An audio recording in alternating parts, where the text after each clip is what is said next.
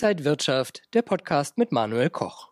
Börsianer bewerten die Konjunkturaussichten für die nächsten sechs Monate doch deutlich schlechter als erwartet. So das ZEW Konjunkturbarometer. Wird es jetzt ein heißer, sprich doch schlechter Börsensommer? Das bespreche ich mit Robert, Robert Halver von der Baderbank zugeschaltet aus Frankfurt.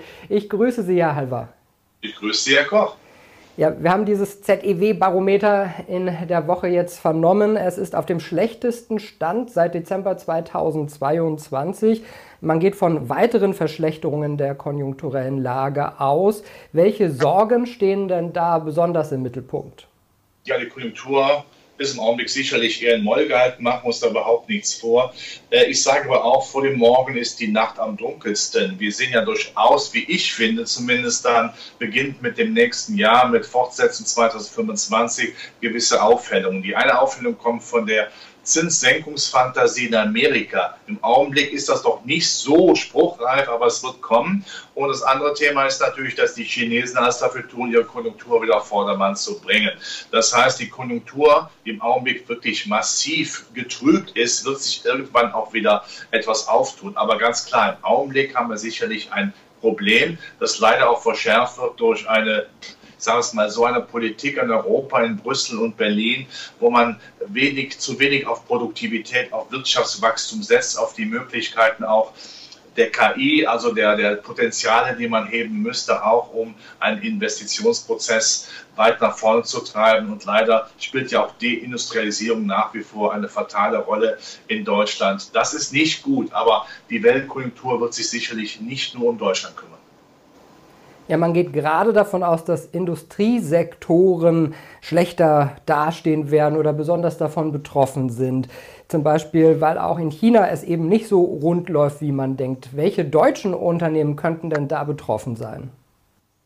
Ja, Deutschland ist natürlich betroffen in seinem Maschinenbau, Elektrotechnik, Automobilzulieferei, all das, was wir äh, haben, Chemie, äh, das ist ganz klar. Aber nochmal, es ist sehr wichtig zu sagen, wir müssen nicht jetzt äh, die Weltkultur durch die deutsche wirtschaftspolitische Brille sehen. Also weltweit passiert da schon einiges. Wir sehen ja in Amerika zum Beispiel eine sehr kleine Tendenz, eben auch die Zukunft zu gewinnen, auch im Klimaschutz mit diesen massiven äh, Investitionen Amerikas äh, gemäß Inflation Reduction Act. Der Name passt zwar nicht, aber es ist natürlich ein Konjunkturprogramm, sicherlich auch protektionistisch, aber damit will man die Zukunft gewinnen. Und deutsche Unternehmen, die ja gut aufgestellt sind, können dann auch gerne nach Amerika, werden gerne nach Amerika gehen. Dieser Prozess läuft ja. Mir wäre es lieber, sie würden hier bleiben, aber nun gut, wenn der Standort, die Qualität eben nicht verbessert wird, dann muss ein Unternehmen, auch gerade aus der zweiten Reihe, um überleben zu können, um seine Meriten weltweit dann zu, zu verdienen, äh, den Standort verlassen. Und die Chinesen, wir haben es eben besprochen, tun ja alles dafür, um aus dieser Konjunkturdelle rauszukommen. Und was mir eben auch gefällt, definitiv ist, dass sich China und Amerika wieder verständigen, dass also dieser, diese große Angst einer äh, Deglobalisierung völlig übertrieben ist. Die Chinesen brauchen Amerika, weil sie und Europa, weil sie natürlich ihre Außenhandelsposition weiterhin stärken wollen.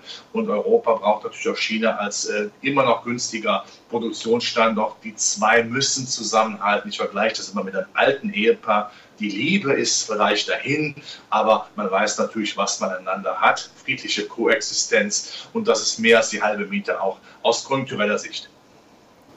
Herr Halve, damit sich Anleger vielleicht auch freuen, können wir vielleicht noch so ein paar Branchen nennen, die davon profitieren und äh, die, die vielleicht äh, dann eher nicht so interessant sind. Also was könnte jetzt für Anleger gerade interessant sein? Wovon sollte man die Finger lassen? Also ich fange mit den positiven äh, Dingen an. Ich bin der festen Überzeugung, dass man gerade auch im Hinblick auf die kulturelle Beschleunigung kommt die zyklischen deutschen Werte aus dem Maschinenbau, aus der Chemie, aus der Elektrotechnik, auch aus dem Klimaschutz, aus dem ganzen Komplex Industrie 4.0 kaufen sollte.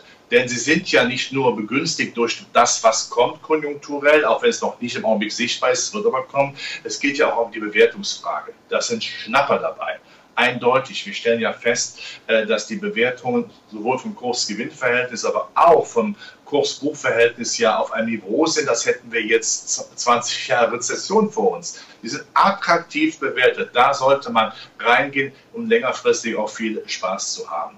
Jetzt kann man auf der anderen Seite sehen, was ist denn mit den Hightech-Werten? Sind die nicht zu teuer? Natürlich, die Bewertung hat wieder angezogen, da machen wir uns überhaupt nichts vor. Und ich denke, auch Hightech hat eine gewisse Pause verdient. Da muss man aber auch abklopfen, quasi auf Einzelwertebene, die Geschäftsmodelle. Die sind natürlich nach wie vor, wie ich finde, interessant.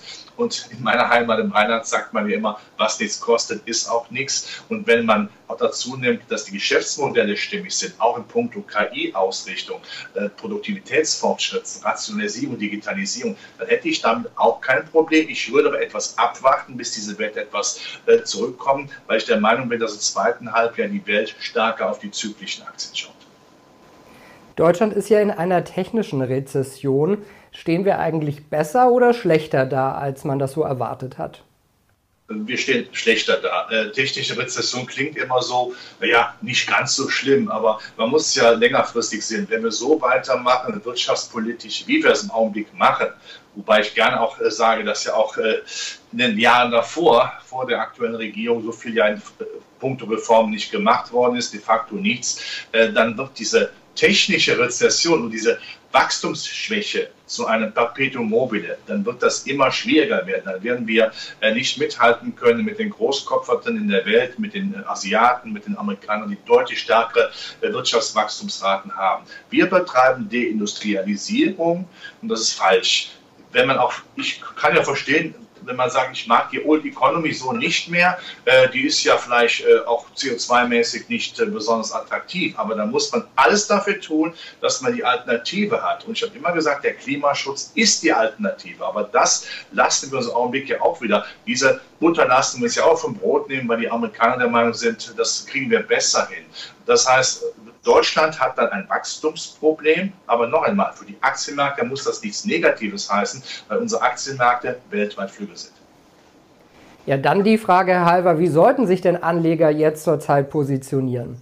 Dabei bleiben Aktienbereich nicht auf die Frohlockungen, äh, auf die Hoffnungsträger im Zinsbereich achten. Wir haben nach wie vor für die klassischen Zinsprodukte nach Inflation keine, keine positive Rendite. Also die Realrenditen sind negativ und selbst wenn man jetzt mal noch zwei Zinserhöhungen der EZB einkalkuliert, was plausibel ist und was auf den Finanzmärkten erwartet ist, dann schlagen wir die Inflation nicht. Also außer um da mal Geld zu parken, eine Liquiditätsreserve zu haben, ja, äh, ist der klassische Zinsbereich nicht attraktiv. Wenn man unbedingt den Zinsen haben möchte, sollte man eher auf Unternehmensanleihen setzen, die natürlich auch sicherlich von äh, der konjunkturellen Beschleunigung, die jetzt zwar nicht in diesem Jahr, aber in den nächsten Jahren passiert, profitiert.